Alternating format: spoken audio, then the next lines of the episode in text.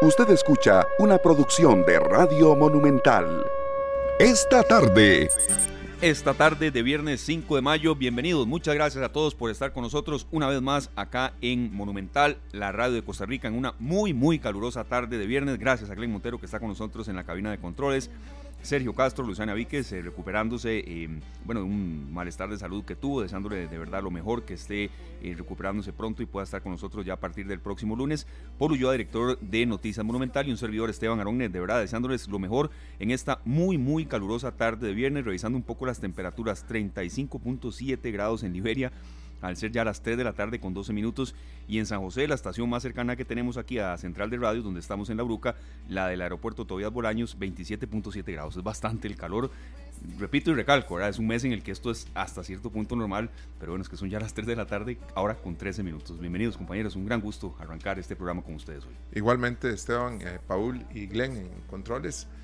Eh, un placer enorme sabiendo que hoy es un viernes especial, ¿verdad? Con una noticia espectacular para arrancar el programa y esperando que, bueno, quienes nos acompañan en 93.5 FM de Radio Monumental, la radio de Costa Rica, pues hoy tengan un programa especial que les permita tomar mejores decisiones con el contenido del mismo. Sí, así es. ¿Cómo están? Buenas tardes. Buenas tardes, Pablo. ¿Qué Eh, tal? ¿Cómo va a bien, bien, gracias a Dios. Ahora que hablabas de las temperaturas, el Instituto Meteorológico Nacional subió ya en, en su portal de eh, Twitter las temperaturas máximas del día de hoy, de hoy eh, 5 de mayo. Eh, datos preliminares, en eh, Sardinal la temperatura llegó a 39.3 grados. Sardinal. En, ajá, en Cañas eh, llegó a 38 grados, en Pinilla 38 grados, en Ojancha 37.6, eh, en Liberia 37.1, eh, en Upala 36.2, eh, en, los, en los Chiles, en San Jorge los Chiles 35.9 y en Ciudad Neidy 35.5 y ahí para abajo, por ejemplo, en la Garita de Alajuela 34.3 grados, en la Cruz de Guanacaste 32.6, eh, me sorprende esa, esa Sí. temperatura de la Cruz de Guanacaste, en Guapiles 29.9 grados, en, Y si nos vamos a Cartago, que. en, sí, por ejemplo, voy, voy para en Paraíso, Paraíso Ah, bueno, sí, sí. 27.5 Sí, alto. grados, en Juan Viñas 27.3, en, bar, en Barrio Aranjuez, o sea, en el centro de San José 26.9, en el Instituto Tecnológico de Cartago 26.3, en Guayabo, en Turrialba 26 grados, en Ochomogo 25.9, imagínense la temperatura más baja hasta ahora registrada es de 15.6 grados en el Cerro de la Muerte. Imagínese. Imagínense, en- está haciendo Sí, sí. calor. Y según, y según eh, eh, el último informe del Instituto Meteorológico, las condiciones, eh, persiste el tiempo estable en el país, además de ráfagas en el centro y norte del territorio nacional. Eso es lo que está, acaba de registrar eh, a través de eh, una imagen de satélite del Instituto Meteorológico Nacional. Ahorita, ahorita, tan solo a las 3 de la tarde. Así que eh, imagínese usted cómo está la temperatura, verdad, está Sí, caliente. Sí, sí, a cuidarnos mucho, ¿verdad? Por, por, por temas de deshidratación, de, de posibles golpes de calor. eh, y, y yo recalco mucho, ¿verdad? Es, esto es hasta cierto punto normal en algunos meses, pero ya estamos a 5 de mayo. A veces cuando ya entra mayo, entran las lluvias, no ha sido así. Y sí hay registros más altos de años anteriores. Entonces por eso a veces mencionamos un poco el tema de... Hay, hay un registro de que la temperatura ya superó los 40 grados en algunas partes de- del Pacífico Norte, así que, y- y que son ras- eh, rangos o récords im- importantes. Sí. Así que sí, hay que estar muy pendiente de la, de la, de la fuerte temperatura y pendientes también de, de cómo esto afecta a, a muchas, a las personas Sí. principalmente. Bueno, hay un tema muy importante, no sé si ustedes lo han notado, que no solo no han llegado las lluvias, Ajá. los abejones, Los abejones, no, pero sí, ya, ya. pero no muchos. No muchos, pero ya no, no tanto que como sí. años anteriores, sí. Ya, ya mi casa, ya, ya- visitó el televisor. ya hay varios que han pegado. Sí. Entonces, Sí, no he visto muchos yo, por no, lo yo menos. sí, yo sí. sí. yo sí, porque yo tengo un área ahí en la casa donde junto con mi padre eh, hay un hay un área bonita de, de- de verde Y, y sí, ya, ya, ya se sienten, ya se oyen, ya, ya pegan, ya pegan, a tocar Aunque en años anteriores la verdad que más, y bueno, creo que hasta el invitado de hoy, que, que de verdad es de la casa, nos, nos, puede ayudar a ilustrar este tema. Vamos a empezar con un audio, de verdad es una buena noticia, hace mucho estábamos esperando algo así, y aquí a veces, eh, serio, bueno, usted que es de, la, de esta tarde, desde que nació, de nos volaban mucho, así usando esa palabra de que siempre dábamos noticias complicadas del COVID, que nunca termina, que esto, que el otro, que muertos. Y vamos a escuchar precisamente para introducir a nuestro primer invitado al doctor Alexei Carrillo, Carrillo Villegas. Por supuesto, ustedes informaron en Noticias Monumental. El doctor Carrillo Villegas es el ministro de Salud interino y da una noticia que, que hace mucho queríamos escuchar. De un solo sentido, perdona, Costarricenses, espero se encuentren bien el momento epidemiológico a nivel mundial cambió y según la Organización Mundial de la Salud, la fase de emergencia de la pandemia por COVID-19 terminó. Ayer, el Comité de Emergencia del Reglamento Sanitario Internacional de OMS-OPS se reunió y acordó declarar el fin de la emergencia. No obstante, la enfermedad seguirá entre nosotros. Por eso, una vez más les insto a continuar con los protocolos ya conocidos de estornudo, saludo, lavado de manos, entre otros. Según datos de la OMS, se han dado 765 millones de casos confirmados de COVID-19 desde el comienzo de la pandemia y a nivel nacional los datos muestran una estabilidad hacia la baja. Desde diciembre del 2021 no teníamos tan pocos casos como en la presente semana, con solo 928. La COVID-19 es ahora un asunto endémico. Ya no constituye una emergencia de salud pública de interés internacional y bajo los lineamientos nacionales, la vacunación como estrategia la seguiremos fomentando desde la posibilidad de su libre elección. La salud es un asunto de todos Definitivamente un asunto de todos que nos golpea a todos. a todos. ¿Verdad? Y, que estábamos esperando con muchas ansias esta noticia. Le vamos a dar la bienvenida al doctor Juan José Romero, ya un, pues es parte de, esta tarde, ¿verdad? Totalmente, sí. Nos acompañó hace un poco más de una semana y pues ahora por teléfono de nuevo. Doctor, un placer tenerlo de nuevo en esta tarde. Muchísimas gracias, muy buenas tardes a Sergio, a Paul y, a Esteban. Eh, en efecto, es una noticia que se esperaba desde hace mucho tiempo. Eh, probablemente si nos vamos a marzo del 2020, todos esperábamos que ese bichillo que estaba por ahí dando vueltas y que estaba causando estragos no iba a durar más de dos o tres meses y prácticamente nos llevó tres años para el caso de Costa Rica eh, que la que la pandemia dejara de ser pandemia, eh, como muchas veces insistimos, tenía que ser la Organización Mundial de la Salud la que dijera oficialmente que ya eh, la COVID-19 no constituía una enfermedad eh, a considerar como emergencia sanitaria internacional. Y bueno, llegó el momento ayer, precisamente como lo decía el doctor Carrillo, el el Comité de Emergencias del Reglamento Sanitario Internacional, que es el ente encargado dentro de la OMS de revisar esos detalles de cuando surge una enfermedad, así como, como COVID-19, pues este es el ente que se encarga de revisar en detalle la enfermedad, eh, de darle el seguimiento y de saber si eh, constituye o no una amenaza sanitaria internacional y del mismo modo, pues entonces ahora que en efecto, después de que la cantidad de casos registrados mundialmente han caído dramáticamente, gracias a Dios, las hospitalizaciones, las UCI y las muertes, eh, pues se da este paso fundamental, acompañado eh, del hecho de que tenemos una buena proporción de, de la población mundial con al menos dos vacunas, en Costa Rica afortunadamente es más del 90% con dos vacunas, cerca del 60% con tres vacunas y, eso para las variantes que ahora están circulando pues ah, significa cosas muy muy muy buenas.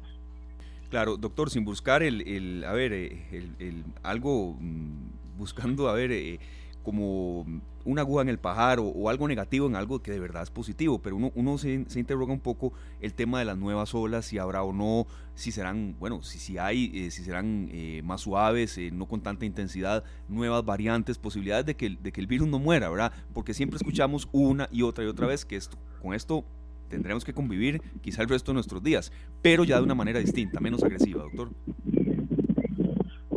Sí, a ver, em, la, eh, eh, como bien lo dijo el doctor Tedros, director del presidente, o director, perdón, de la, de la OMS, y lo recalca también el doctor Carrillo, la, eh, la pandemia pasó, pero el virus queda. y el virus queda y no queda igualito toda la vida, va a seguir mutando.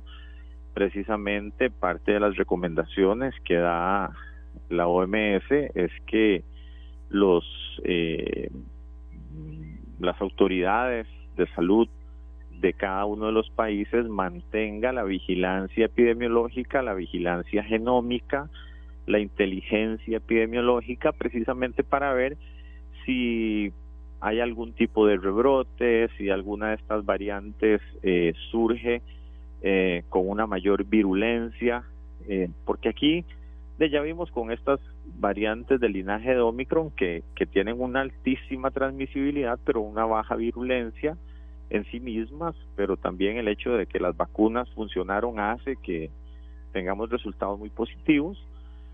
Pero sí, el virus llegó y llegó para quedarse. Los coronavirus son una, eh, vamos a ver, son una familia eh, de virus muy, muy, muy amplia. Eh, entonces, eh, lo que pasa es que esta mostró, digamos, e, este, este coronavirus, el SARS-CoV-2, mostró una característica, una capacidad mutagénica que no se había observado de esa manera en otros virus.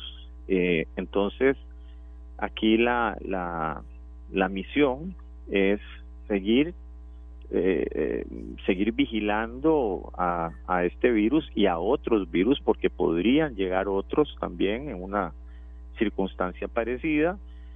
Y también aquí el, la cosa es que la, la, la población eh, siga colaborando de manera tal que cuando pues alguien está enfermo con síntomas de una enfermedad que parece un poco rara y y especialmente si se ha tenido contacto con, con fauna silvestre o cosas por el estilo, pues que, que recurran a, a, los servicios de salud para frenar lo antes posible eh, brotes de enfermedades, eh, porque uno dice, bueno, es que esto pasó en China, pero bueno, eh, hay que recordar que en su momento, hace en el 2009, que tuvimos el brote por la que se llamó la fiebre porcina, eso surgió en México, eh, aquí muy cerquita de nosotros. Entonces, en cualquier momento, este tipo de, de, cosas pueden surgir aquí en,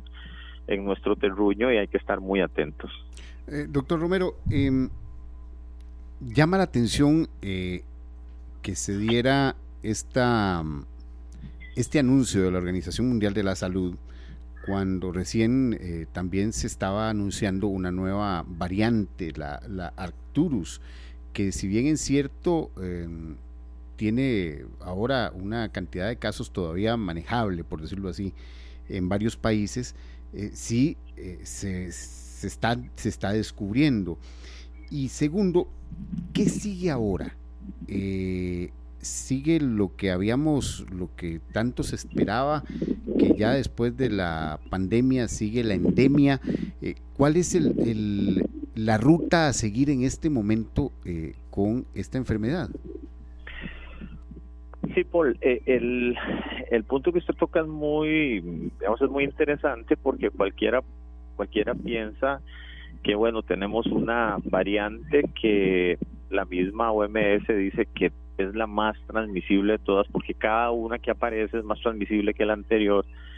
Sin embargo, afortunadamente su virulencia es bastante baja. Eh, nosotros observamos cómo va ganando prevalencia en los países en que, en que se ha diagnosticado eh, y sin embargo la cantidad de internamientos, la, cantidad de personas en UCI y los fallecimientos no, no han cambiado significativamente. Entonces, esto nos dice eh, como que a pesar de que hay un cierto escape inmunológico a, a las vacunas, eh, por sí misma la variante no, no es tan no es tan virulenta y no es tan letal. Eso son muy buenas noticias para nosotros.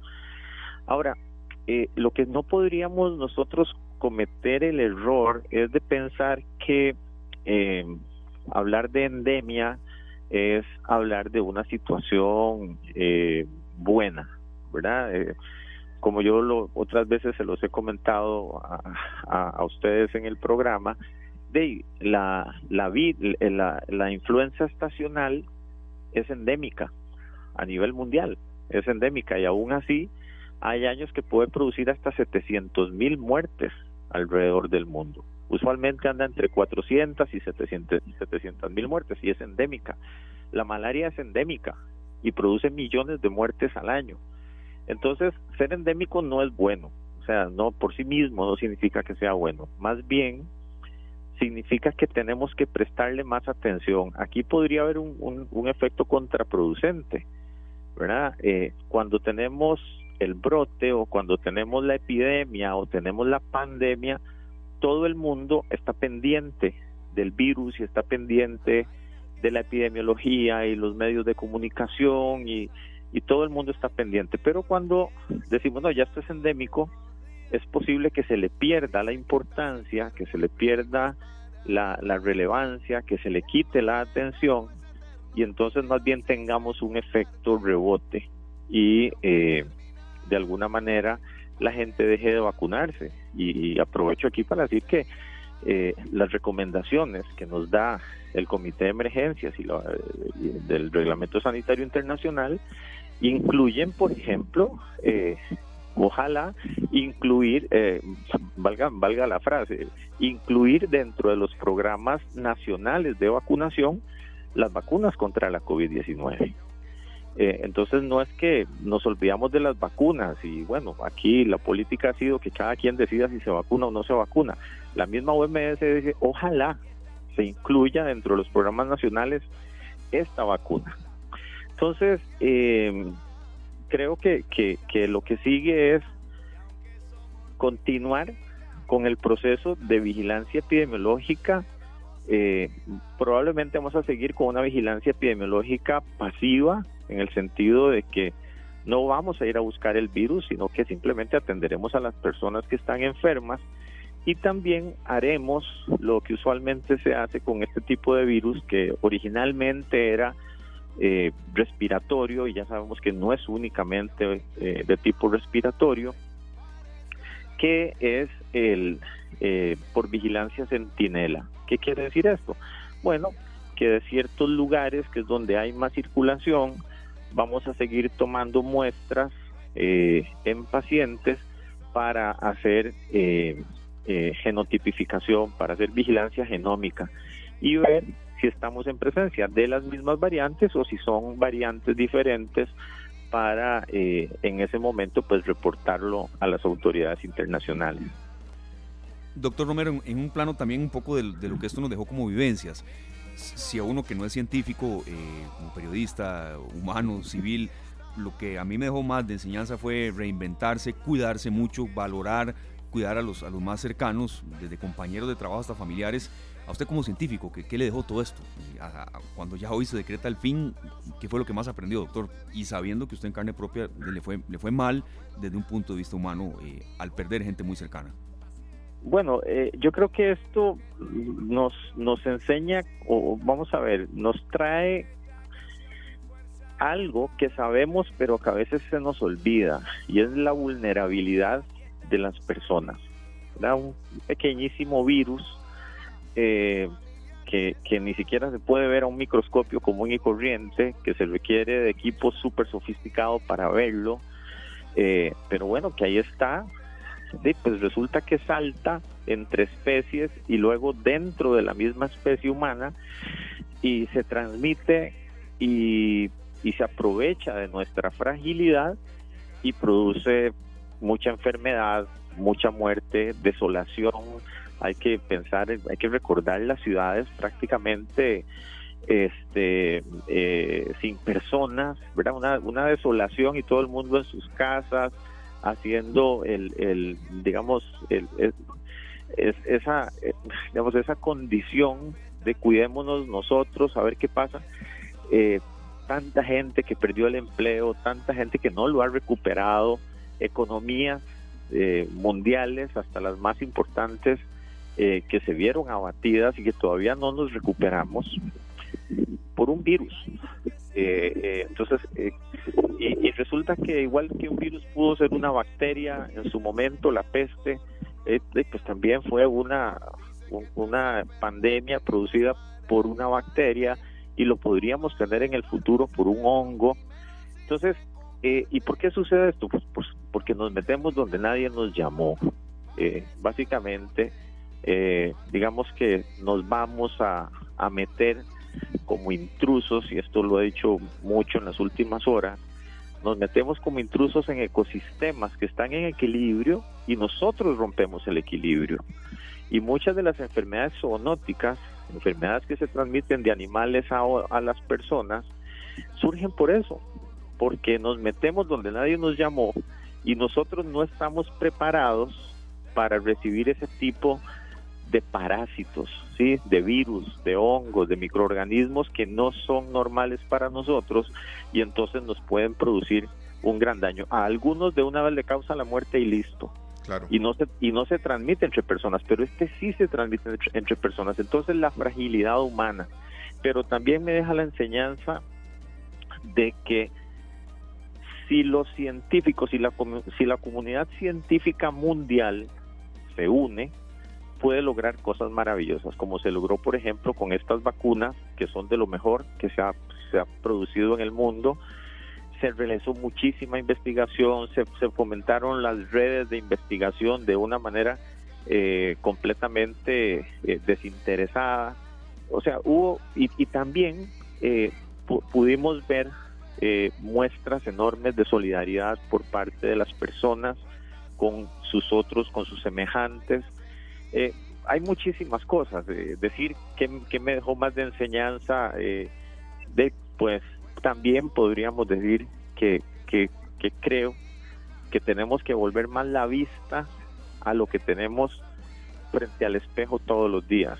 Y, y, lo que tenemos frente al espejo todos los días podría ser una persona a riesgo de sufrir muchas cosas porque ha descuidado su manera de comer, porque ha descuidado su modo de vida y entonces es un poco sedentario, no hace ejercicio, descuida eh, la ingesta de grasa, la ingesta de azúcar y entonces tenemos gente hipertensa, gente diabética, gente cardiópata y cuando viene un virus de esto, pues esos son los que primero se lleva.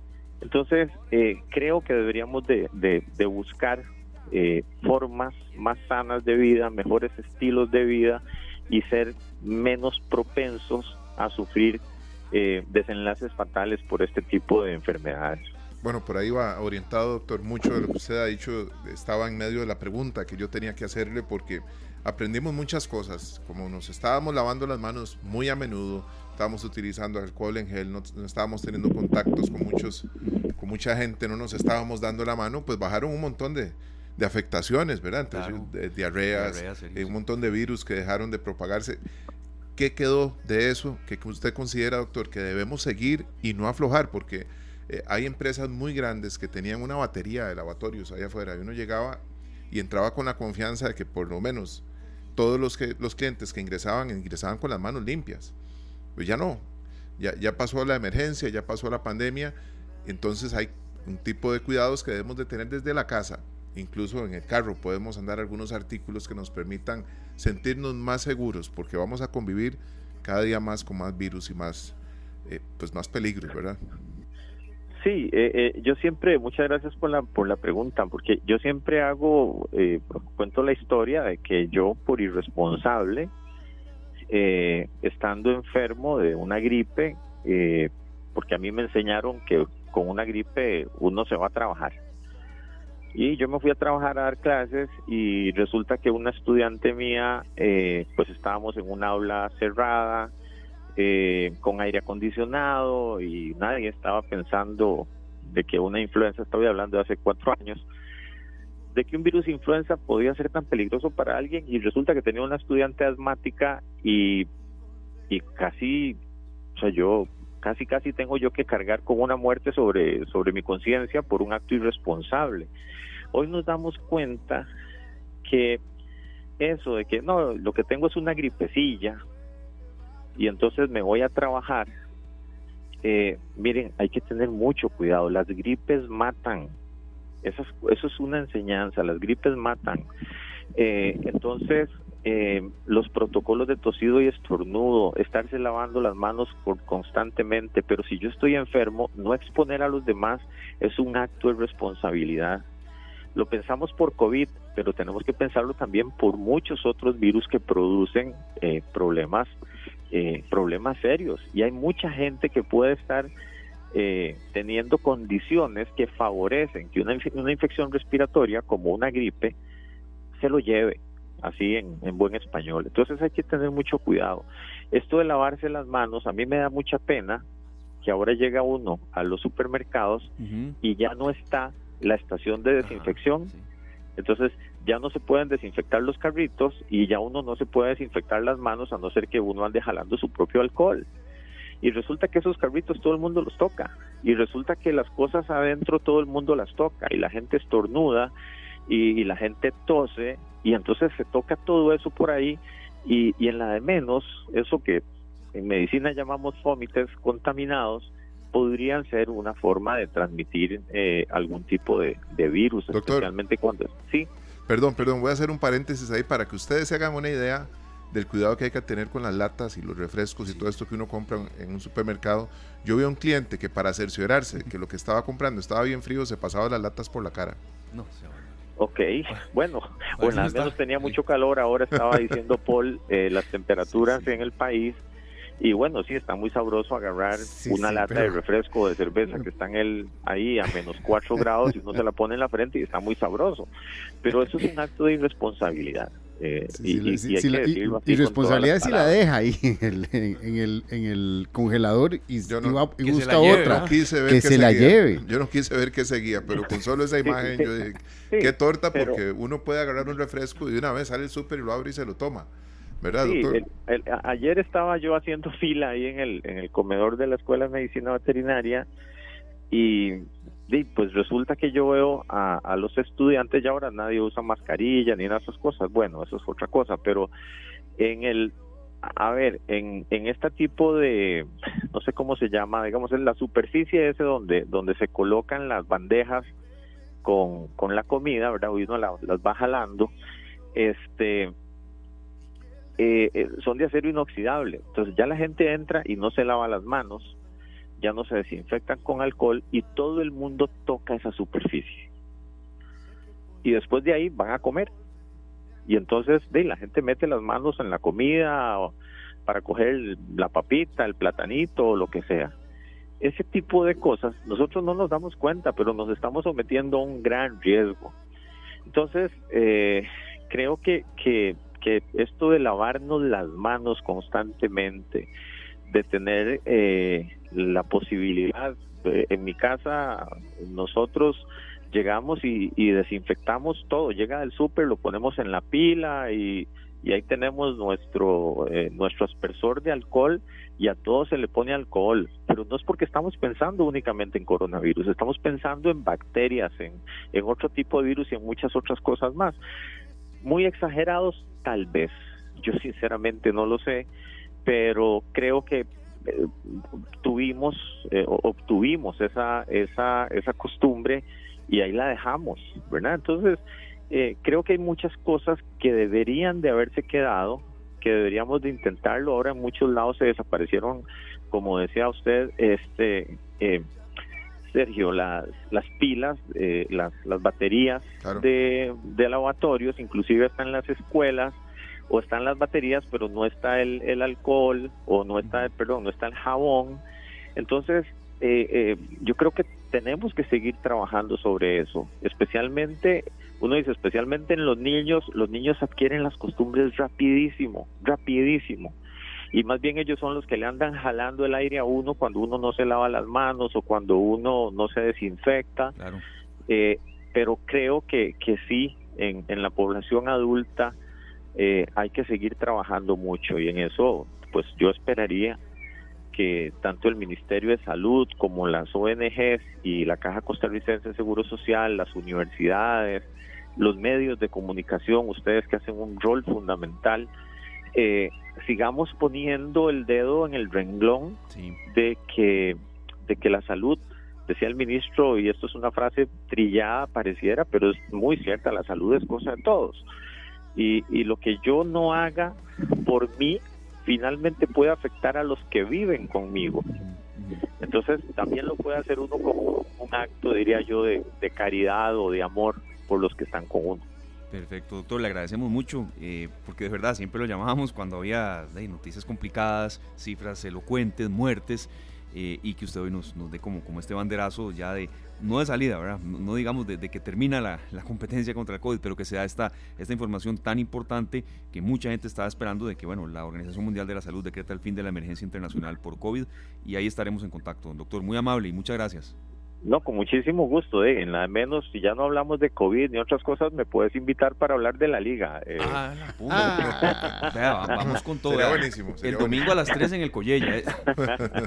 bueno, que tengan muy linda tarde. Gracias, doctor. a ustedes y a todos los oyentes de Monumental. Gracias, doctor. Un abrazo. Gracias. Ok, hasta luego. hasta luego. Gracias al doctor José Romero. A veces como yo. A veces ahí intercambiamos a veces. lamentos bolivianos, lamentos Lamentos alajuelenses cada seis meses. Cada seis meses. Sí. Y cuando se nos van al final, bueno. la última ni llegamos. Pero bueno, el doctor es muy humano, ¿verdad? Y por eso Sergio y Paul queremos tenerlo en cuenta porque él, como científico, pero también desde el punto de. No, me puedo reír de lo que digo, pero perdón, desde el punto de vista humano, porque él perdió dos hermanos por tema de COVID, ¿verdad? Entonces, la parte científica, pero también todo lo que aprendimos en la parte humana que, que nos dejó muchísimo estos últimos tres años. Esto es el inicio de una nueva etapa. Eso es todo. Así es como hay que, hay que verlo, es una nueva etapa en, el desarrollo de esta, de esta enfermedad. Eh, no ha desaparecido, volverá, eh, bajan los casos, pero aparecen otras variantes y es una nueva etapa sencillamente hay que hay que verlo desde ese punto de vista y como han dicho los médicos y los, los científicos alrededor de todo el mundo y no es que uno lo dice, no, son ellos, es la ciencia la que dice.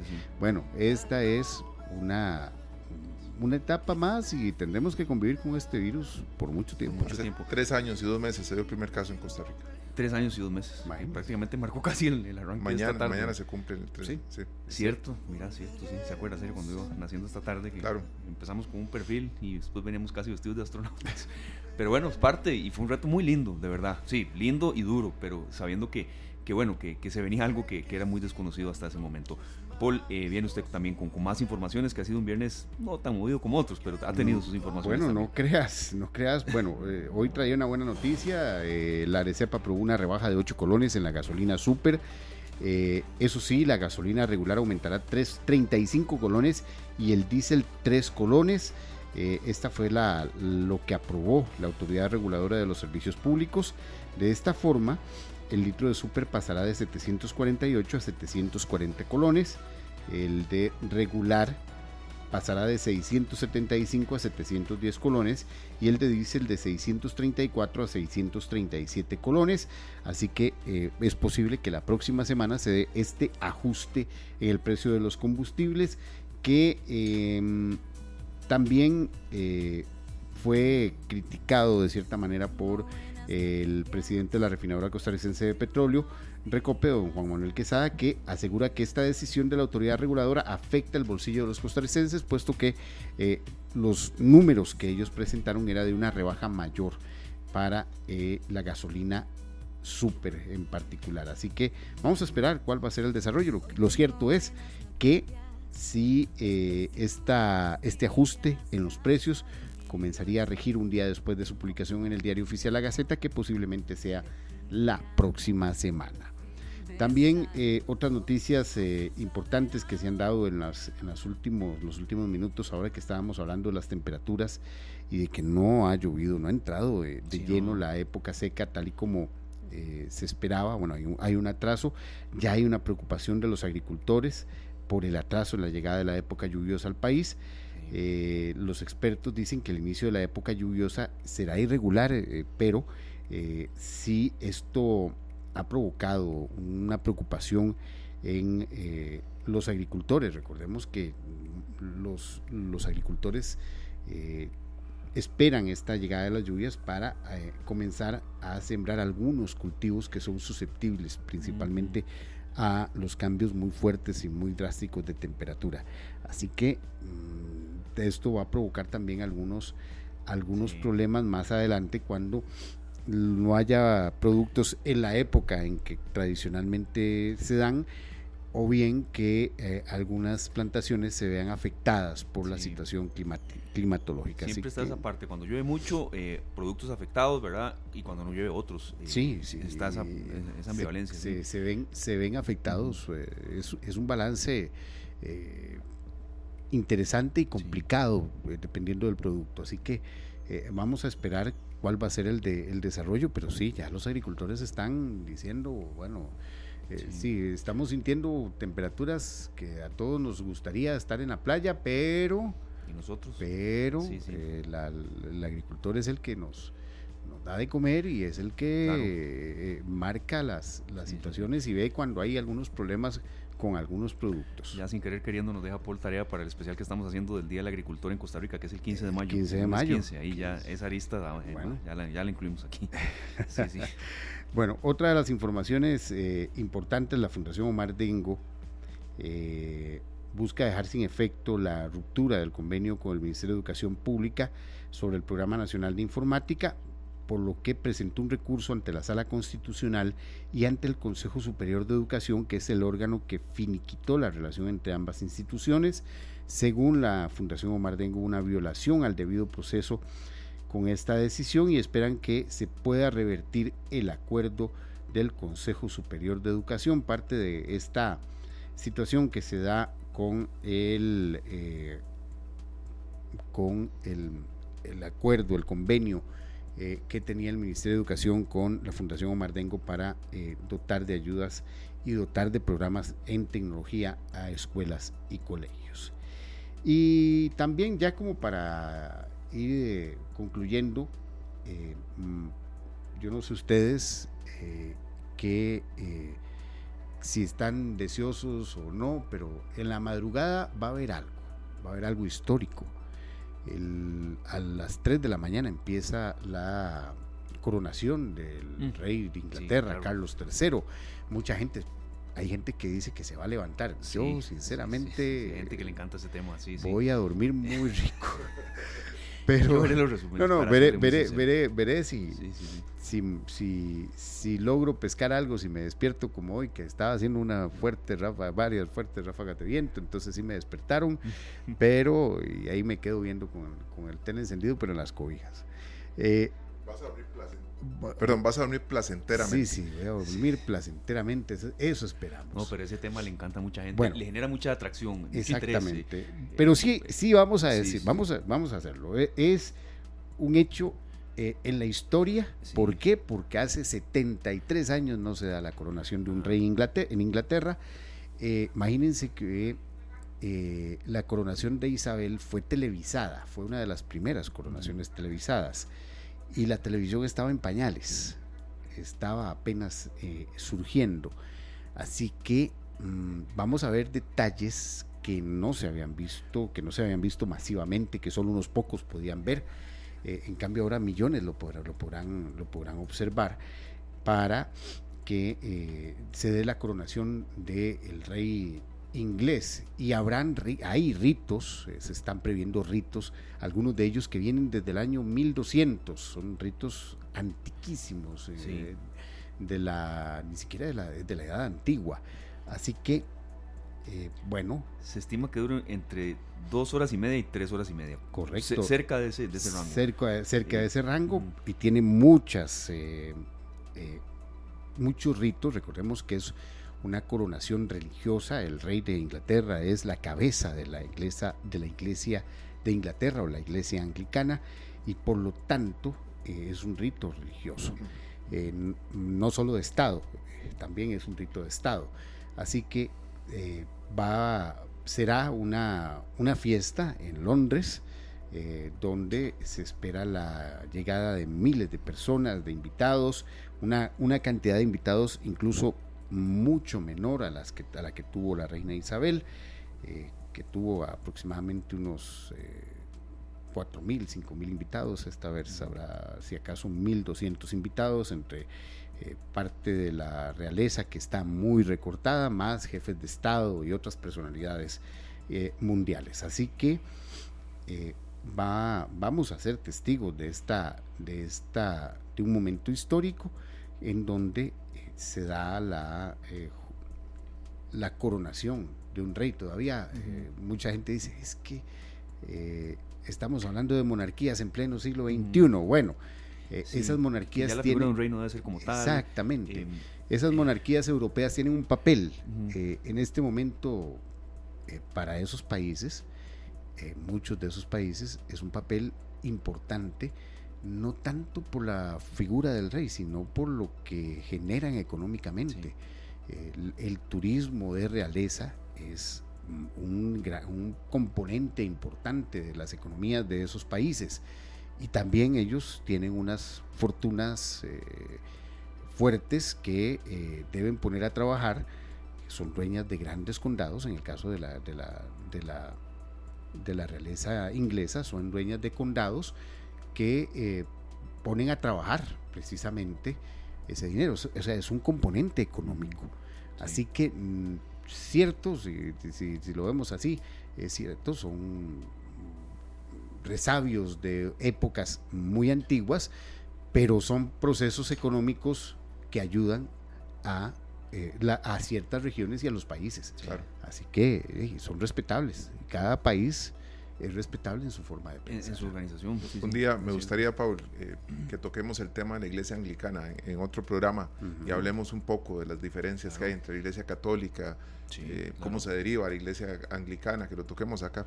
Sí, sería un tema muy importante. Son ritos y estructuras parecidas. Muy parecidas. Muy, muy parecidas.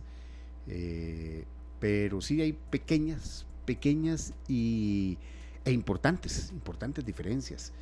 Pero eh, su base es, muy similar. Incluso eh, recordemos que la iglesia anglicana surge tras la tras el reinado de Enrique VIII, que no quiere o quiere divorciarse y el, el el Vaticano se lo, se lo prohíbe.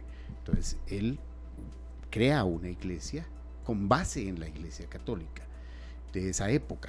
Así que, bueno, tienen mucho, tienen mucha relación, muchísima relación. Eh, y tienen una relación cordial incluso en estos momentos sus autoridades.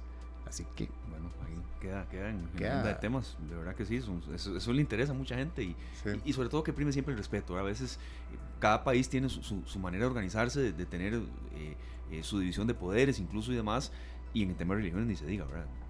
Pero sí, sería interesante. vamos a incluso, traer un invitado de la iglesia anglicana, porque sí, claro? mucha gente desconoce algunas, algunas situaciones de los ritos, eh, de, sus ritos, de cómo, de cuál es su perspectiva y también de que es una iglesia un poco más abierta. En la iglesia anglicana hay sacerdotes, hay mujeres sacerdotes, hay mujeres obispos. Eh, es, y en otras eso es impensable. Sí, por eso. Entonces sí es un poco más abierta y, y, tiene... Eh, y, y, se ha visto cómo ha tenido un desarrollo también en algunas regiones de nuestro país eh, si bien es cierto, hay una iglesia anglicana aquí en San José, eh, se ve con mucho más fuerza en la zona del Caribe. Claro. Ajá. Sí. Sí, es por, por la influencia de. La influencia eh, jamaiquina. exacto. La iglesia anglicana allá, ¿verdad? Como este. Em, era colonia inglesa. Correcto. Todo eso se vino para acá. Pero bueno, es un tema sumamente interesante. que Ahora que lo tocaste, dije yo, eso es algo que tenemos que hablar acá. otra tarea más que anotar. Sí, sí, sí. sí, eh, temas así, bienvenidos siempre sean. Y, y, sobre todo porque se caracteriza la gente que nos, que nos aportan esta tarde con mucho respeto. Y sabemos que a veces de religión, fútbol y política exacerba pasiones. Pero bueno, buscando un invitado adecuado y un perfil bueno, vamos a, a darle cabida así, a ese tema. Pues muchas gracias de verdad por, por haber compartido una hora prácticamente con nosotros en esta tarde y, bueno, los mejores deseos para el fin de semana. Igual, y estamos en contacto. Muy rápido nada más, siete en punto hoy sí, no hay, no hay fútbol hoy, eh, el fin de semana sí está cargado y la semana que viene viene con cambios en programación. Nos vamos para Esparza rápidamente antes de ir con música, Sergio José Joaquín Arroyo Cortés. Aquí en Esparza, Punta Arenas, la temperatura está a 36 grados a la sombra, pero se siente la sensación térmica como a 50 grados. Sí, imagínense en Esparza cómo podrá estar. Gracias a José Joaquín. Saludos a los Espar Sanos. Esparzanos. Esparzanos. Sí, sí. no soy mucha gente de ahí. Ah, está muy conectada con Monumental la gente de Esparza. Bueno, vamos al corte con Rock Nacional. Sí, serio, claro que sí. ¿Verdad? El parque, porque es uno de los invitados al Rock Fest. Y esto que dice cuántas noches. qué buena, qué buena de verdad. Y los amantes del rock tienen que estarse frotando las manos esta semana. Lo duda. ¿Verdad? Porque aquí con Inconsciente Colectivo, en la voz de Pato Barraza, Frágil, y pensar que podemos ir mañana y escuchar eso en vivo. ya viene mucha información ya viene mucho, ya viene mucho de eso porque al Tico le encanta el rock y otros géneros también, pero bueno, Costa Rica se llena de rock, es mañana el Rock Fest, hay muchas sorpresas, hay rock para niños, hay Kid Fest eh, y bueno, hay mucho, hay mucho, hay mucho, hay mucho de melancolía porque muchos de estos grupos marcaron una época. Claro. Yo me acuerdo de esta canción de Gandhi, Tango India, Gandhi, esa canción, a ver, eso es un himno el mismo Mecatelio estará ahí. Alguna gente se, se preguntaba eso, ¿qué, ¿qué, está haciendo Mecatelio ahí? No, no, es que el Mecatelio tiene una cierta influencia también de ska, ¿verdad? Gracias, Glenn. Estará, por ejemplo, también eh, 50 al norte de Nuke, Electra Stroke, Lawrence Casal. Bueno, hay muchísimos, de verdad. ya venimos nosotros con esa información. Sí, sí, sí. Eh, pero vamos, Esteban, ¿nos vamos para qué? Pues, ¿te parece? ¿Le parece darle espacio a un guerrero? Este, a un guerrero, por supuesto. a un guerrero de, de la bicicleta, un guerrero de acero. De verdad, muchísimas gracias, eh, serio, por este contacto a Glenn que nos está dando todo el soporte y a todas las personas que están en Canal 2 hoy, eh, dándonos toda el, la asesoría y también el respaldo técnico para tener por acá a don Edson Rodríguez. Ustedes lo habían escuchado acá con nosotros en Noticias Monumental también en esta tarde. Don Edson Rodríguez tiene años de años de trabajar en el Servicio Nacional de Guardacostas, él es el director de la Academia Nacional de Guardacostas y el jueves 13 de abril inició un recorrido por prácticamente todo el país en bicicleta, no se cansó nunca, precisamente buscando dar un mensaje de solidaridad y paz, a frenar un poco la violencia, como dice Mecatelio, ya no más violencia, no más asesinatos. Lo logró, las cifras dicen otra cosa, pero estos esfuerzos hay que destacarlos. Por supuesto, por supuesto. Y le vamos a dar la bienvenida a don Edson, que nos acompaña ya regresando. Ya ayer retornó a sus labores y hoy está ya uniformado como, guardas, como guardacostas y en plena faena hoy. Buenas tardes, don Edson, bienvenido. Hola, buenas tardes. Un saludo muy especial a, a todos. Les agradezco esas palabras eh, para con mi persona eh, gracias a Dios logramos el objetivo, gracias a Dios que nos dio mucha fuerza mental para, para finalizar el, el, el, objetivo que teníamos propuesto de llevar un mensaje de paz y prosperidad a todo el país. Y nuevamente gracias por la oportunidad que me dan para que Costa Rica se entere de esta gran noticia. Claro, don Edson, usted arrancó el 13 de abril, eso lo tenemos muy claro, fue el jueves 13 de abril. ¿Cuándo concluyó? Eh, ¿Qué fue lo más difícil? ¿Cuántos kilómetros en total? Hablar un poco de esa travesía. Sí, bueno, inicié el 13 de abril, como usted lo está comunicando, y finalicé el día 25 de abril. Fueron 13 días de recorrido, 50 comunidades que, visitamos.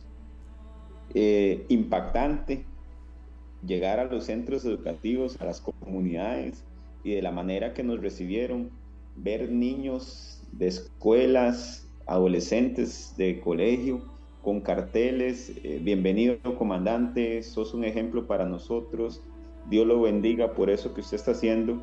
Algo que me llamaba mucho la atención es que cuando yo conversaba con, la gente y, con las comunidades, yo estaba hablando y yo observaba a la gente que hacía, movía, la cabeza como diciendo, es cierto, lo que él está diciendo es, es cierto y eso me impactó porque significa que el mensaje llegó y profundizó en las personas adultas, también en los niños.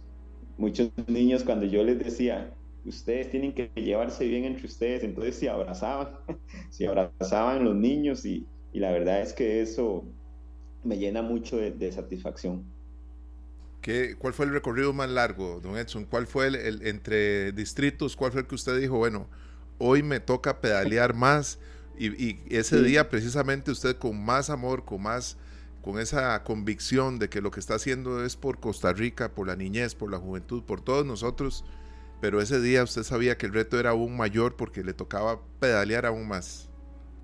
Sí, los, los, los retos mayores eh, que mentalmente tuve que sacar mucha fuerza era donde yo pasaba por aquellos lugares donde no conocía, porque al no conocer no sabía cuánto me faltaba, no sabía cómo era el relieve del terreno, entonces eh, era algo eh, donde mentalmente tenía que estar muy fuerte. Y conforme iban pasando los días, pues lógicamente el desgaste físico se iba, se iba observando porque me topé días de una temperatura increíble de 33, 36, 37 grados de temperatura. Imagínense la sensación térmica que yo sentía en, esas rectas, eh, en esas subidas, era impactante. Pero el, trayecto que más eh, me costó un poquito fue el sector de, de Cañas, pasando por Tilarán, pasando por Nuevo Arenal, hasta llegar a La Fortuna. Era un terreno de mucho columpio, un terreno precioso para la observación de la naturaleza, el volcán Arenal, eh, la represa de, perdón, la laguna del Arenal. Era un terreno increíble, pero sí había mucho columpio. Y eso, eh, como decimos los que nos gusta el ciclismo, rompía mucho las piernas porque era subida bajaba, subía, bajaba. Y el día que llegué al sector de, de Zixaola también, se me hizo, ese día se me hizo muy, muy, muy largo, porque la temperatura estaba demasiado, demasiado fuerte. Y yo decía, Dios mío, ¿cuánto me falta para llegar a, al puente binacional, que es el puente fronterizo con Costa Rica y Panamá? Pero cuando uno llegaba y, y observaba a la gente y veía que la gente le aplaudía a uno y todo, mire, ahí se me olvidaba el cansancio, se me olvidaba eh, el desgaste físico, las temperaturas fuertes, porque yo decía, la verdad es que sí vale la pena, sí vale la pena luchar por Costa Rica, sí vale la pena llevar este mensaje de paz por la niñez, por la juventud y por todas las personas del país, que gracias a Dios eh, lo logramos con mucho éxito. No, no, eh, es un tema de total actualidad. Uno aquí da noticias, las analiza. Abril fue uno de los meses más violentos en la historia del país se nos acaba de ir y se nos acaba de ir con un montón de muertes. Entonces, eh, ese, es ese era parte del esfuerzo que usted estaba haciendo, ¿verdad? Que no más violencia, no más homicidios, eh, no más agresividad. ¿Cómo le fue en la gente? En, lo que usted, porque estamos viendo muchas imágenes y gracias a Sergio y a todos los compañeros de Canal 2, Jocelyn, Emanuel, a Glenn también, eh, por, por ilustrarlas y que la gente lo vea un poco, los que están en Facebook Live y los que no, de la llegada a cada pueblo en que había hasta gimnasios de, de escuelas llenos, ¿verdad? ¿Cómo le fue en, proyectar ese mensaje? ¿Qué, ¿Qué, le decía a la gente, eh, don Edson? Eh, bueno, ver centros educativos con estudiantes de mil, mil estudiantes en un centro educativo. Eh, habían centros educativos de 400 estudiantes. También eh, tuve la bendición de ir a escuelitas pequeñas, escuelitas rurales, donde habían 15 estudiantes y de todos los niveles, desde primero hasta sexto. Conversar con los, con los maestros, eh, ver la cara de felicidad de los, estudiantes, eh, ese aspecto que, ellos decían, sos un ejemplo para nosotros. Ver, ver eso, la verdad es que yo decía, Dios mío, gracias porque usted eh, vio en mí una persona que podía llevar prosperidad a este país.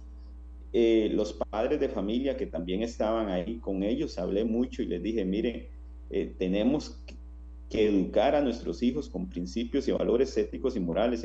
El buenos días, ¿cómo está? ¿Cómo le va? Para que así cuando los niños lleguen a las escuelas, lleguen a los colegios, ya se le haga más fácil al educador educar académicamente a ese joven y que Costa Rica tenga futuros profesionales en este país que prácticamente son los que van a sostener este país. Yo me sentía muy, muy contento en, en las mañanas, por ejemplo, les, comento una anécdota. Eh, yo me levantaba y corría un poquito la cortina para ver el, cómo estaba el día, para ver cómo amanecía el día, y entraba ese rayo de sol fuerte. Yo decía, Dios mío, vamos, vamos con fuerza, porque yo sé que hay mucha gente que me está esperando, y yo sé que hay mucha gente que me quiere ver y que quiere escuchar el mensaje que, que yo estoy llevando. Y, y, así lo hicimos día a día, eso fue un día a día. No, no pensaba en el día 10 eh, y apenas iba por el día 2, no pensaba apenas en el día 3, porque si sumaba todos los kilometrajes, los kilómetros, perdón, que me faltaba, eso me podía afectar. Entonces yo iba en el día a día y ver que los niños hablaban con los padres de familia, que los niños hablaban con, con las maestras, con los educadores. Esto la verdad es que eh, es impactante. Y yo le agradezco a Dios que me haya dado esa oportunidad.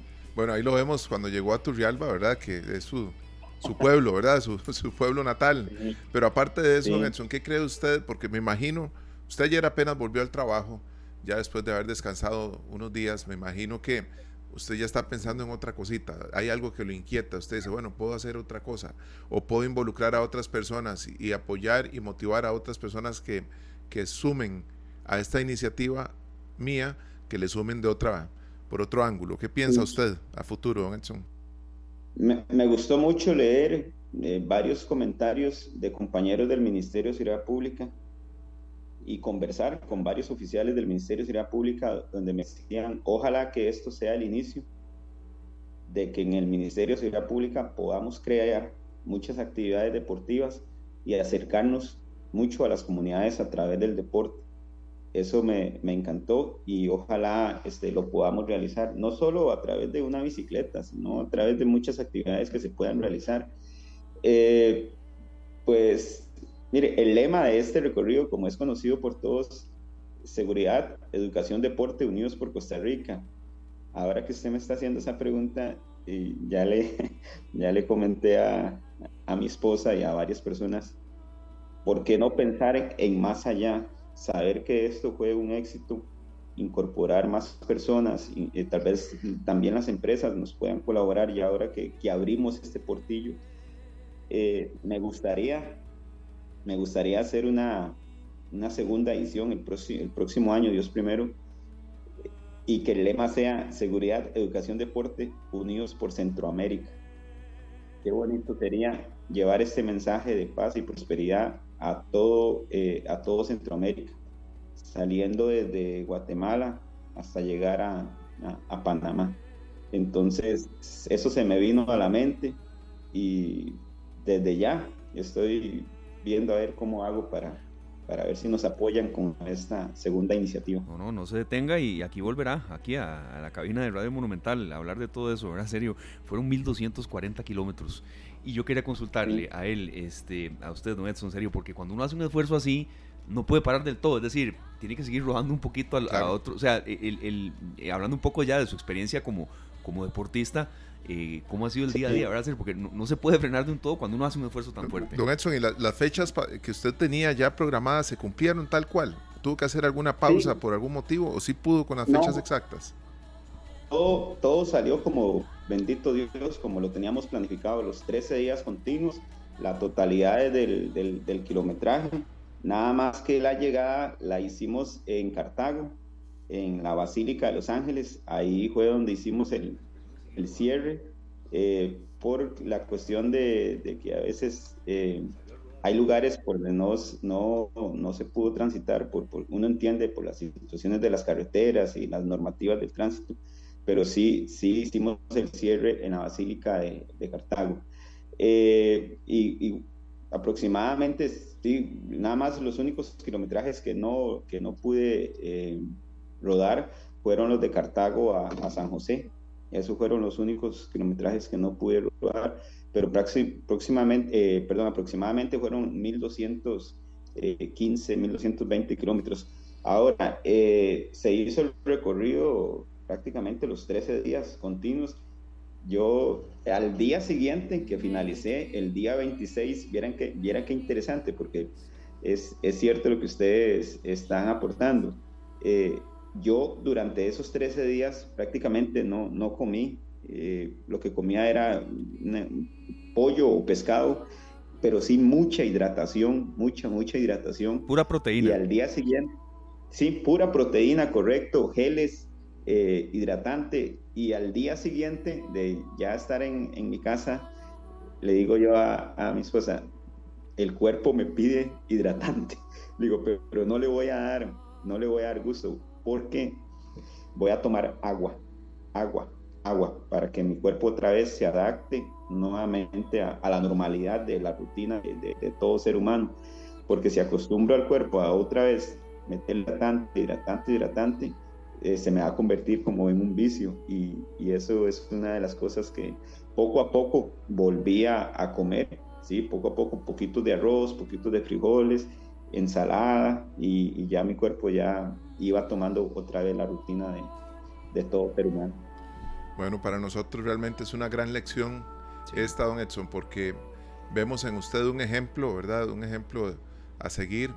Ojalá muchos costarricenses, si no tienen una bicicleta, tengan ese, o sea, tengan, tienen por lo menos a mano eh, a muchos niños y a muchos jóvenes a los que les puedan llevar un mensaje de esperanza y también un ejemplo, ¿verdad? Que les puedan decir a través de, una, de su propia, ese propio testimonio cómo vivir una vida de la mejor manera para de, seguir adelante con los mejores pasos, Esteban, porque estamos con un momento muy complicado en nuestro, nuestro país. No, no, todo eso que usted menciona, serio, y, agregarle, don Edson, también eh, a, tener más calma en carretera, que, que si alguien hay una imprudencia vial, de no bajarse y golpearse, ¿verdad?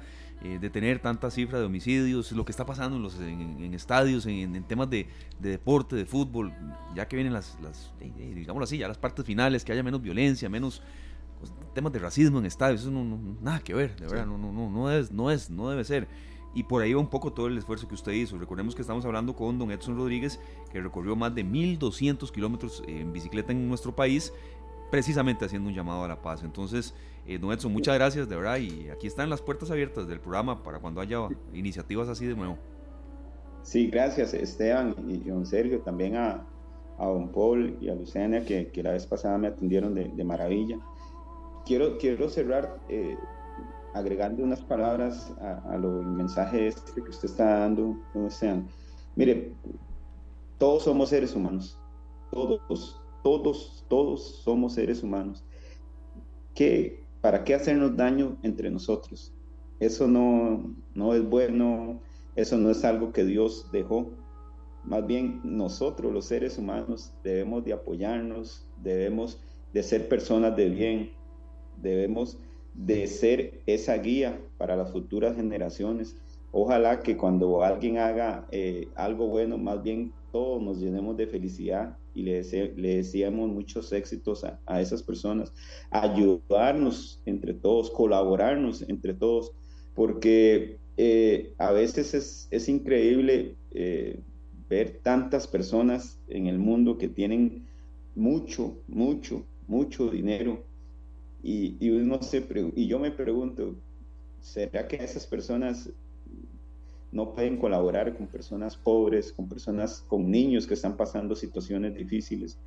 Eh, a veces es, bonito tener carros, es bonito tener eh, propiedades y todo, pero también tenemos que compartir parte de, las oportunidades que nos da la vida, compartir con los seres humanos, porque un mensaje de paz, un mensaje de prosperidad, con solo unas palabras que uno lleve a esas personas que están en situaciones difíciles, ya eso es un gran aliento para esas gran personas. Así que insto a todas las personas, ojalá de Costa Rica y del mundo entero, que ayudemos y colaboremos a, a todas las personas, a todas las personas que así lo necesiten. Porque también hemos visto una cosa, don Esteban y don Sergio, he visto personas con mucho dinero que no son felices. He visto personas con mucho dinero que han tenido un final no muy, no muy grato. Entonces eso significa que el dinero no es todo en la vida. No, no, no.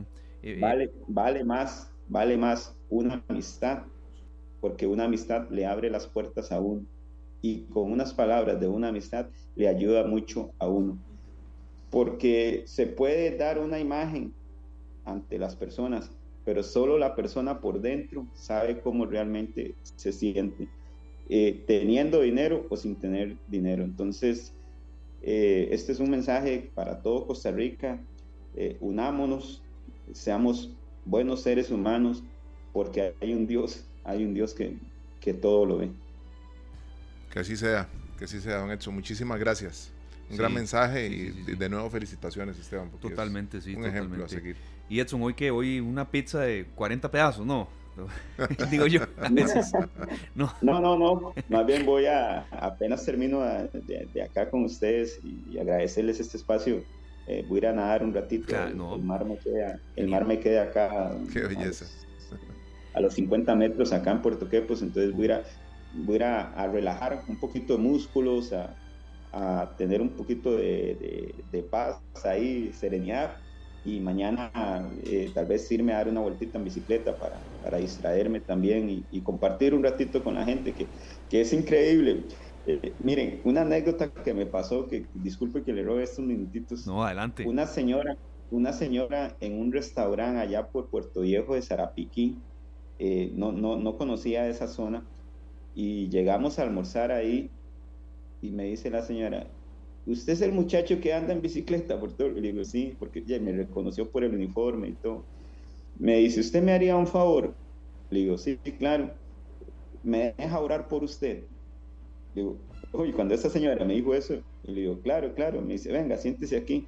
Y me sentó en una sillita, me puso la mano así en la cabeza y empezó a orar por mí, independientemente de, la religión que sea, ¿verdad? Eh, eso me, me agradó mucho y, le di muchas gracias a, la señora que a pesar de que no lo conocía a uno ni nada, le pidió mucho a Dios para que en el resto que me faltaba del, trayectorio me, fuera bien y que, y que el mensaje llegara a, todo el país. Entonces, qué bonito esos gestos.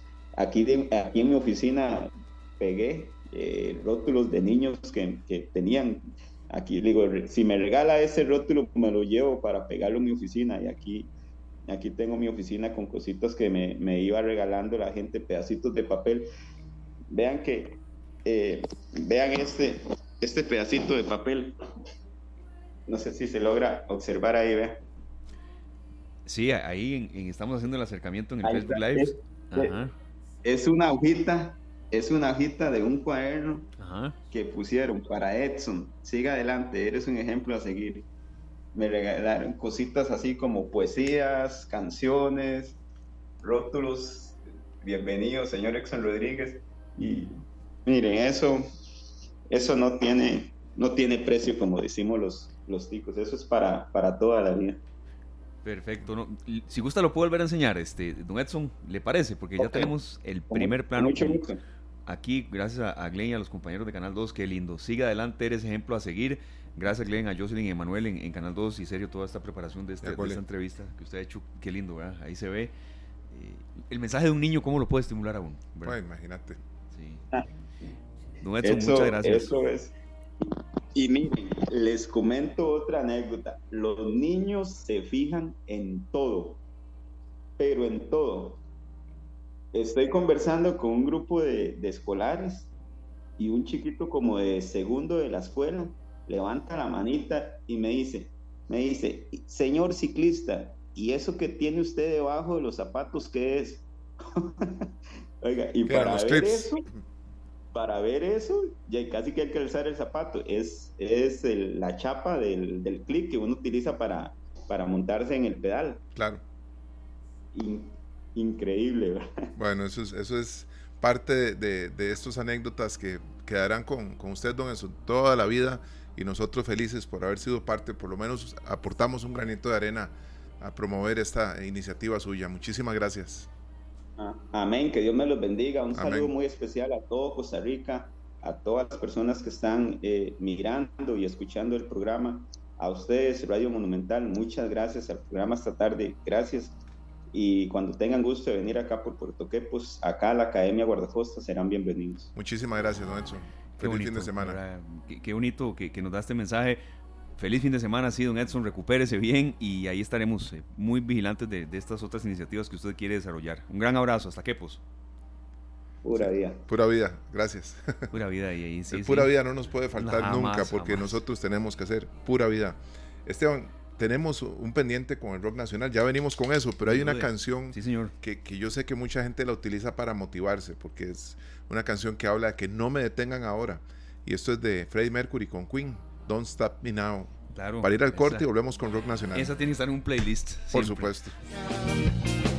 4.40 minutos y nos vamos al rock, al rock nacional. De verdad es un gran gusto que esté con nosotros. Imagínense la ajetreada agenda que puede tener don Sergio Castro y don Glenn Montero, Ernesto Aducci, el organizador del Rock Fest, que está con nosotros en esta tarde a pocas horas de que se abran las puertas de Parque Viva para que decenas de bandas de esas que nos hacían hasta llorar en algunos momentos de, claro. empiecen a interpretar y a sonar el buen rock.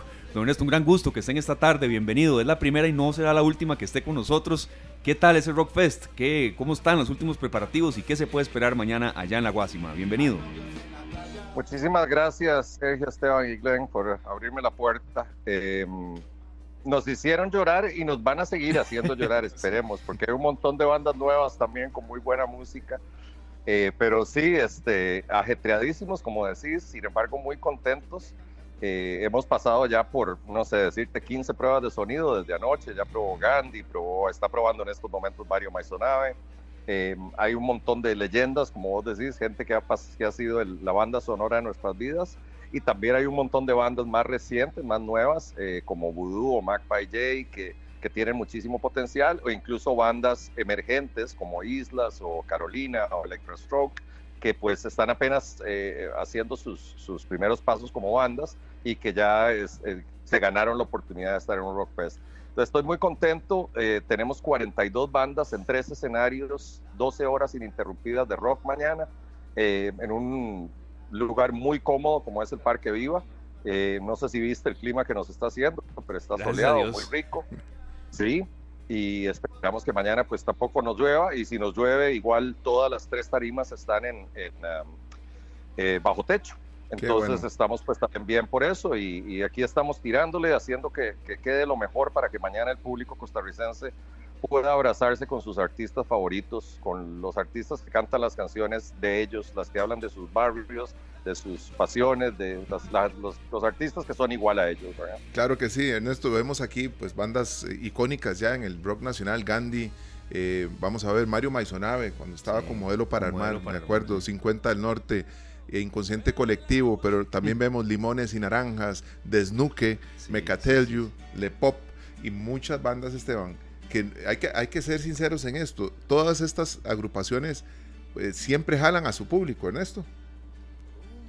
Sí, mira, yo creo que, que, todos hemos sido fans de una u otra forma en alguna década, digamos, de alguna de estas bandas. Yo seguía a Mario Maizape cuando era chiquillo de 16, 17, 18 años. Eh, y uno iba a la playa, iba al club tal o a tal otro lado porque eran los, las bandas que uno, entonces uno creció con Raquel, o creció con, con Mundo Loco, ese tipo de canciones de él, igual la misma situación con 50 al Norte, con, con eh, eh, Dime qué puedo hacer sin ti, o, este tipo de canciones que, que, que, son legendarias ya en Costa Rica, ¿verdad? Em, eso es lo que pasaba antes, pero ahora hay un montón de canciones que se están volviendo himnos entre las generaciones más recientes, ¿verdad? Entre los millennials, incluso los, los, los de ahora, ¿verdad? Eh, hay bandas como, como te decía, como Carolina o como Magpie J que lo siguen eh, eh, jovencitos, ¿verdad? Entonces va a ser un, un, una reunión muy linda de no únicamente las bandas, sino yo creo que el público va a ser multigeneracional y va a ser muy familiar. No sé si has visto en la publicidad, pero básicamente nosotros invitamos a todos los niños y las niñas de Costa Rica menores de 12 años que vengan gratis. Entonces, si, si ustedes son papás, este, quieren traer los chiquitos, vengan y, y, tráiganlos a que no solo que escuchen lo que ustedes escuchaban, sino que se enamoren de las cosas nuevas también, ¿verdad? Sí, sí, hay un Kids eh, Fest. está el Kids Fest, hemos visto por acá. Correcto, Kids Fest es una tarima donde la idea es que los, los artistas interactúen más con los más chiquitos y las más chiquitas. Eh, son artistas de las, de las tarimas de Rock Fest grandes, eh, Federico Miranda, Malí, eh, Mr. Kowalski, Valeria Atkins, son un montón de artistas muy, muy reconocidos que han tocado en el extranjero muchas veces, etcétera. Y pues la idea es que, compartan con ellos, que les firmen autógrafos, en una situación un poco más eh, eh, eh, cercana, ¿verdad? También va a haber un taller donde vamos a estar haciendo guitarras de cartón, movido por limones y naranjas, y va a estar Pedro Camani firmando las guitarritas a los, a los y las chiquitas, van a estar los monstruos del mundo Sharala. Entonces hay un montón de cosas también como para ellos, castillos inflables, todo ese tipo de cosas, ¿verdad? Para que y pasen un lindo día con toda la familia y que dentro de todo esto pues escuchen la música y también, también escojan qué es lo nuevo que les va a gustar y que va a ser esa banda sonora de la vida de ellos que viene. Hay algo impresionante Ernesto que es la tienda con souvenirs, de, ¿verdad? Que uno puede comprarse una camiseta con su artista favorito, la banda favorita. Sí, bueno, hay la tienda de souvenirs, lo que le llamamos el Rock Market, es una tienda que tiene, estábamos contando y tiene más de 100 eh, productos diferentes, porque todas las bandas vienen y dejan cosas. Entonces, no sé, te puedes comprar una candela de New Red o te puedes comprar un par de medias Gandhi o te puedes comprar una camiseta de Insano. Eh, igual hay un montón de, de merchandising Rockfest también. Eh, entre ellos hay 10 modelos diferentes de camisetas con artistas como Johnny Man de Mecatelli o Mechas de Cadejo o Gandhi en eh, las cuales con todo lo recaudado, todos los ingresos, no las ganancias, todos los ingresos de ventas por esas camisetas, la gente de Epson eh, lo está donando a eh, Chepe Cebaña, que es una la organización que nosotros apoyamos siempre. Entonces, la idea es donarle un millón de colones a Chepe de Cebaña con esta con la venta de estas camisetas que aparte están carguísimas. Entonces, hay muchas cosas pasando, ¿me entiendes? No, Es un festival de verdad, no es un concierto hay cosas para chiquitos, hay un rock market, hay 10 food trucks, hay, o sea, lo que se te ocurra para que pasen un día completo, memorable con toda la familia. Qué bueno, Ernesto. Usted menciona Mecatelio, ya estoy yo aquí medio brincando. Esteban, yo guardé este después de Mecatelio sonámbulo, porque ahí ya vea cómo quedo yo. De verdad, qué bueno. bueno, claro. Ernesto. Hoy, Ajá. hoy proboso. Ah, la mañana suena riquísimo. Sonámbulo. Claro que sí. Ah, ok. Jabalí súper bien. Así es. Ernesto, 6 de mayo, ¿verdad? Pero ¿cuánto tienen de preparar esto? Porque esto no es nada fácil. No, esto es algo que nosotros duramos un año. Básicamente, realmente yo descanso como un mes por año. Debo durar 11 meses con todo, con, una parte del equipo y ya ahora pues entre, entre artistas, gente que está trabajando con los patrocinadores, eh, staff mío, personal, seguridad, etcétera. Nosotros tenemos un ejército de más o menos mil personas trabajando el día de mañana solo para este día del concierto. Entonces hay muchísimo trabajo. Eh, imagínate lo que es no solamente curar, sino también pues lidiar con las necesidades técnicas y, personales de 42 artistas diferentes. Eh, creo que es importante recalcar que nunca en la historia de Costa Rica, ya sean bandas nacionales, extranjeras, de rock, de lo que sea, nunca ha habido una reunión tan grande de talento en un solo día en nuestro país. Entonces, eh, estamos haciendo algo histórico. Cuando lo empezamos a hacer no sabíamos que íbamos a llegar hasta aquí y ahora que estamos aquí estamos increíblemente orgullosos y contentos que ya llegó mañana y que, que, mañana vienen todos los fans y finalmente vamos a lograr tener esa comunión que nos encanta entre fans, staff, bandas, artistas, etcétera, etcétera. Excelente, excelente, Ernesto. Muchos éxitos y todavía quedan entradas, ¿verdad? Correcto, quedan entradas en eticket.cr y también vamos a tener la boletería abierta aquí desde las 8 y 30 de la mañana. Eh, hay entradas en tres eh, diferentes secciones y em, esto es bonito, desde las primeras 400 personas que vengan a hacer fila con su entrada en la mano, eh, se las vamos a cambiar cuando entren por un gafete VIP, también para que puedan accesar un área más cómoda, un área con bajo techo, con con sillones, ese tipo de cosas. Entonces hay, hay un montón de, de, beneficios, digamos, también. Les vamos a regalar tarjetas coleccionables con los nombres de todas nuestras bandas, con sus imágenes y sus estadísticas. Eh, entonces, compren su entrada, vayan ahí ticket.cr y si no, los esperamos aquí mañana que también tenemos un montón de entradas para que llenemos entre todos el Parque Viva. Excelente, Ernesto, muchísimas gracias. Gracias, Ernesto, mucha suerte y que, viva el rock, como se dice, mucha suerte. Gracias. Que estén bien. Igualmente, que viva el rock, exactamente. Sí, sí, sí, de verdad, gracias a Ernesto Aducci. Imagínense atendernos en, en, medios preparativos, ya últimos pruebas de sonido y demás del Rock Fest, que arranca mañana a las 10 de la mañana en Parque Viva. Quedan entradas. Es una pregunta vital que dice que la hizo serio, por supuesto, sabemos que claro. había que cumplir a los oyentes con eso. En, en nuestra transmisión en Canal 2 Costa Rica eh, está ahí el, la página oficial del Rock Fest para que ustedes ingresen y vean lo maravilloso que está programado para ir a disfrutar del Rock Fest mañana en la Guasima, en Parque Viva. Vamos al corte y ya regresamos. Las 4 con, con 54 minutos en esta tarde y con esta canción Cautiva de Mar, Inconsciente Colectivo y Pato Barraza, Esteban. Eso hay que ir a verlo en vivo mañana en el Rock Fest. Ay, ay, ay, estoy viendo, moviendo fichas, viendo a ver qué hago, pero qué, qué, qué bueno que va a estar ese, ese Sí. Rock Fest. Y bueno, qué semana de trabajo más intensa hemos tenido, prometiéndoles de verdad que la que viene será mejor. Gracias a Glenn hoy por todo el soporte, a Pablo Díaz en la producción de los programas que hemos tenido, a los compañeros de Canal 2 y a ustedes, que son nuestra razón de ser, nuestros oyentes, Sergio Castro, Luciana Víquez y Esteban Arone, nos despedimos. Venimos con mucho, pero mucho tema, de verdad, con muchos bríos. La semana que viene hay mucho que desarrollar y aquí estaremos este, al pie del cañón, como siempre. Esteban, yo prometo el café. Pato Barraza nos prometió venir la próxima semana.